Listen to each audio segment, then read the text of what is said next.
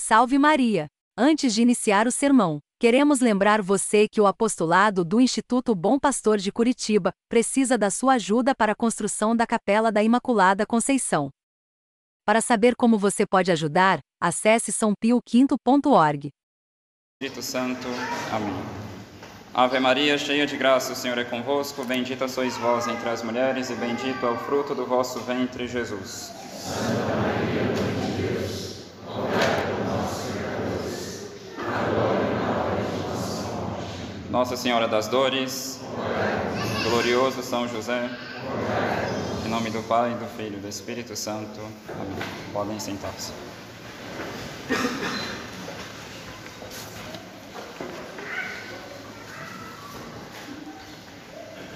Tenho compaixão deste povo.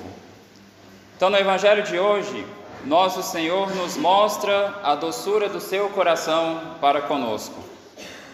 E é muito importante estarmos muito convictos disso, porque às vezes imaginamos nosso Senhor como alguém indiferente a nós, que pensa em nós, mas de uma forma muito geral e não particular. O Padre Rodrigues, em um clássico livro, Exercícios de Virtude e Perfeição Cristã, ele diz o seguinte, citando também a São João Crisóstomo: Foi tão grande o amor de Deus para cada um, como se só a ele e não a outrem amasse. E quanto foi da parte da sua vontade e amor, tão disposto estava Cristo a padecer e a realizar estes mistérios por cada um dos homens, se fosse necessário, como por todos. E na verdade, de São João Crisóstomo, foi tanto o amor de Cristo para com os homens que não recusaria fazer por um só o que fez por todo o gênero humano. Então nós devemos estar muito convencidos desse amor de nosso Senhor Jesus Cristo por cada um de nós em particular. Acontece que às vezes nós imaginamos um amor muito geral, ou seja, Jesus morreu por todos nós, mas nós esquecemos de refletir que Jesus morreu por mim, por mim em particular. E é desse pensamento que São Paulo estava impregnado quando ele dizia: Ele me amou e se entregou por mim. Ele pensava nesse amor bem particular de nosso Senhor por nós e, concretamente falando, como que devemos particularizar esse amor de nosso Senhor por nós.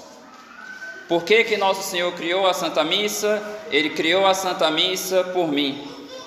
Por que, que nosso Senhor criou os sacramentos? Por que, que Ele criou o batismo? Por que, que Ele criou o sacramento da penitência? Por que, que Ele criou os, pra... os padres? Ele os criou por mim. Se uma só pessoa nessa terra necessitasse da salvação, nosso Senhor teria criado a Santa Missa para ajudar essa pessoa teria criado o sacramento da penitência para ajudar essa pessoa e assim por diante. Resumindo, a cruz de nosso Senhor foi por mim, por mim em particular. Não é egoísmo esse pensamento particular do amor de nosso Senhor por cada um de nós não atrapalha nosso amor ao próximo. Pelo contrário, Quanto mais compreendemos que o amor de nosso Senhor por nós é gratuito, tanto mais nos animaremos a amar gratuitamente o próximo. Por que isso? Muitas vezes, se refletirmos bem, nosso amor pelos outros não é gratuito, mas mais uma recompensa do que uma gratuidade. Por exemplo, se há algo de agradável na pessoa que faça com que ela mereça, por assim dizer, da minha parte, essa recompensa, então eu a amarei.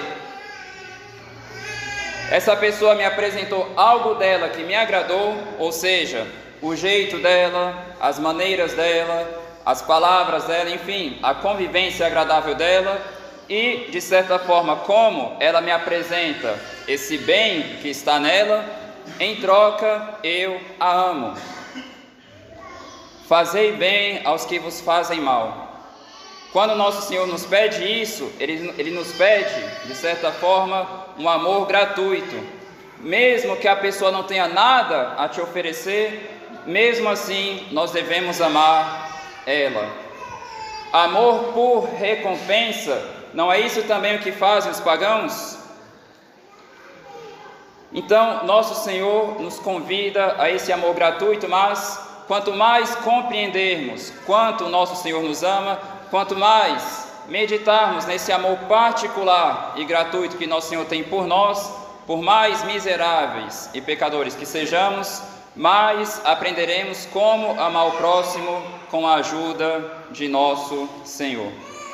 De certa forma, nosso Senhor coloca ao nosso, redor pessoas que são difíceis de serem amadas, justamente para que possamos fazer com elas aquilo que Ele mesmo fez conosco.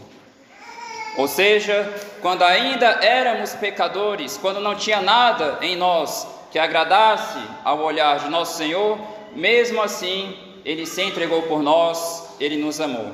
Então, mesmo que no próximo não tenha nada de agradável, nada que nos atraia a essa recompensa de querer amar Ele, amemos ao outro gratuitamente, sem que ele tenha nada a nos oferecer.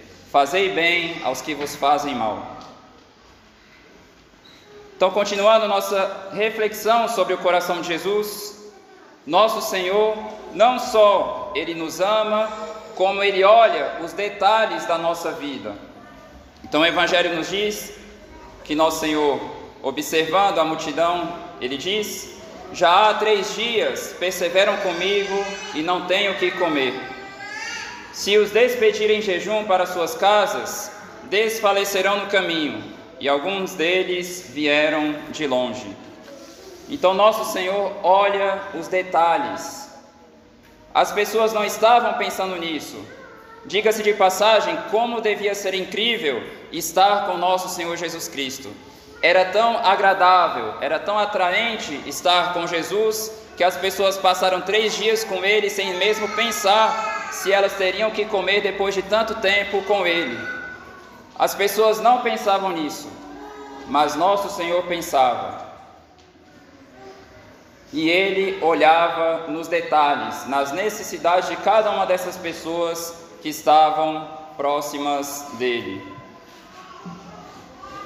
Nosso Senhor olha para as necessidades de nossas almas, Ele tem compaixão de nós e toma suas providências. Não somente Ele observa as necessidades daquelas pessoas, mas Ele toma suas providências para sanar as necessidades, as doenças dessas ovelhas. Infelizmente, pecamos muitas vezes porque desconhecemos a bondade do coração de nosso Senhor para conosco e o quanto Ele nos quer bem. Vinde a mim, vós todos, ou seja, justos e pecadores, que estáis aflitos sob o peso de vossos fardos, ou seja, os pecados, e eu vos aliviarei. Tomai meu jugo sobre vós e recebei a minha doutrina, porque eu sou manso e humilde de coração, e achareis o repouso para as vossas almas. Então, um dos frutos de uma pessoa que recorre a nosso Senhor seja ela quando ela está em bons momentos, por assim dizer, de justiça e de santidade, seja ela quando ela está esmagada pelos seus pecados, se a pessoa recorre como ela deve a nosso Senhor, qual é o fruto dessa árvore, dessa árvore da confiança, o repouso para as nossas almas. Porque meu jugo é suave e meu peso é leve. Então, de certa forma, o que estamos fazendo aqui agora nessa Santa Missa é reproduzir o que aconteceu com nosso Senhor nesse trecho do Evangelho de hoje. Nós, assim como o povo que descreve São Marcos hoje, nós estamos também em torno de nosso Senhor Jesus Cristo para escutá-lo. Seja para escutá-lo na epístola, seja para escutá-lo no Evangelho, seja para escutá-lo no sermão. Ele está realmente aqui, como nós vimos no Evangelho, olhando para cada um de nós com compaixão, sabendo que muitos não se alimentam bem e que provavelmente, voltando para casa, desfalecerão pelo caminho, ou seja, voltarão ao pecado.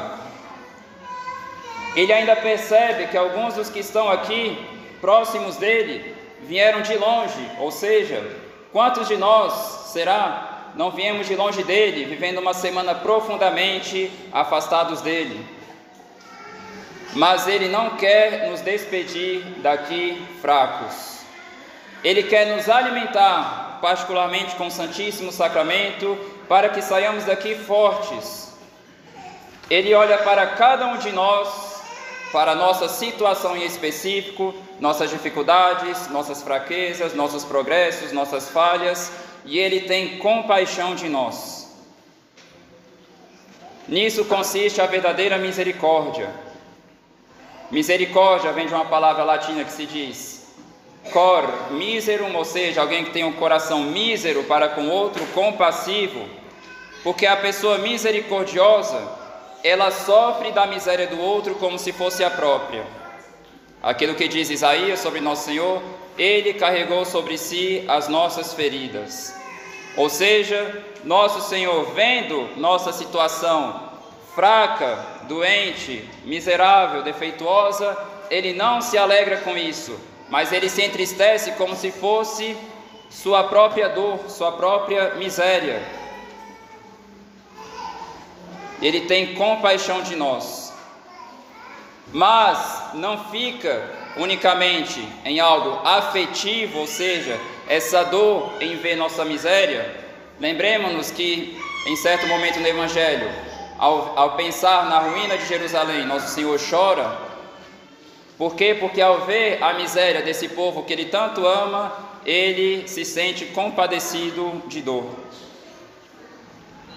Nosso Senhor sente nossa miséria como se fosse a própria, mas esse amor afetivo tem um efeito, como diz o nome, efetivo. Ele trabalha para remover esse defeito em nós como se fora seu próprio.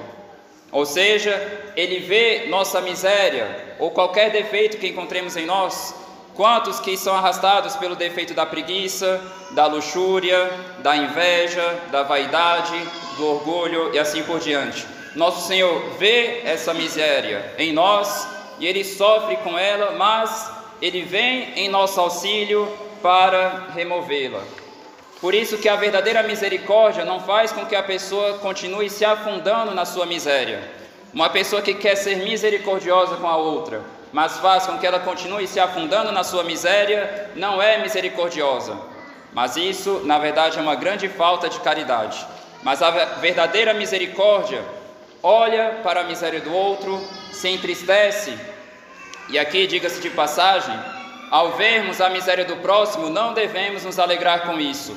Se às vezes temos um irmão, se temos uma pessoa próxima, uma pessoa que conhecemos o nosso círculo, se a gente vê essa pessoa na miséria, se a gente vê ela mergulhada em defeitos, isso não deve nos alegrar. Muito pelo contrário, isso deve nos entristecer e devemos fazer o possível para arrancarmos essa pessoa da miséria que se encontra.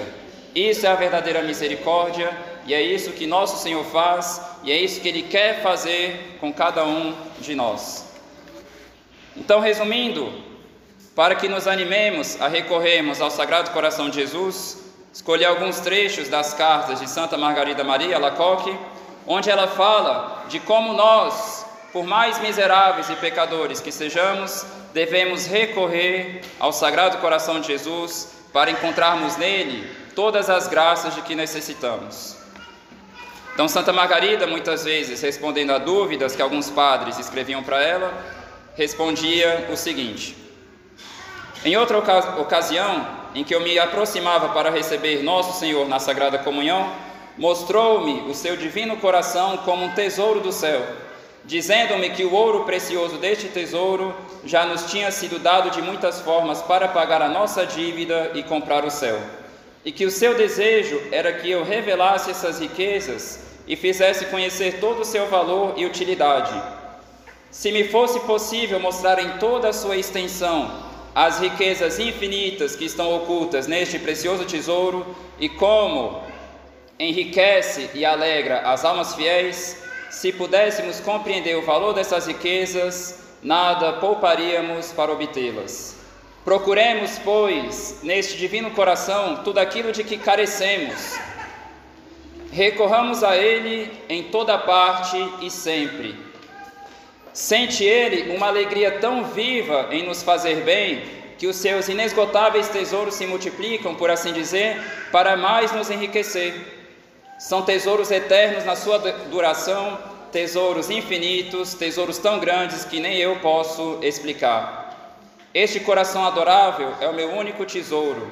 Confesso que nada tenho que desejar neste mundo, a não ser o coração de meu Senhor Jesus Cristo, seja esta a nossa divisa.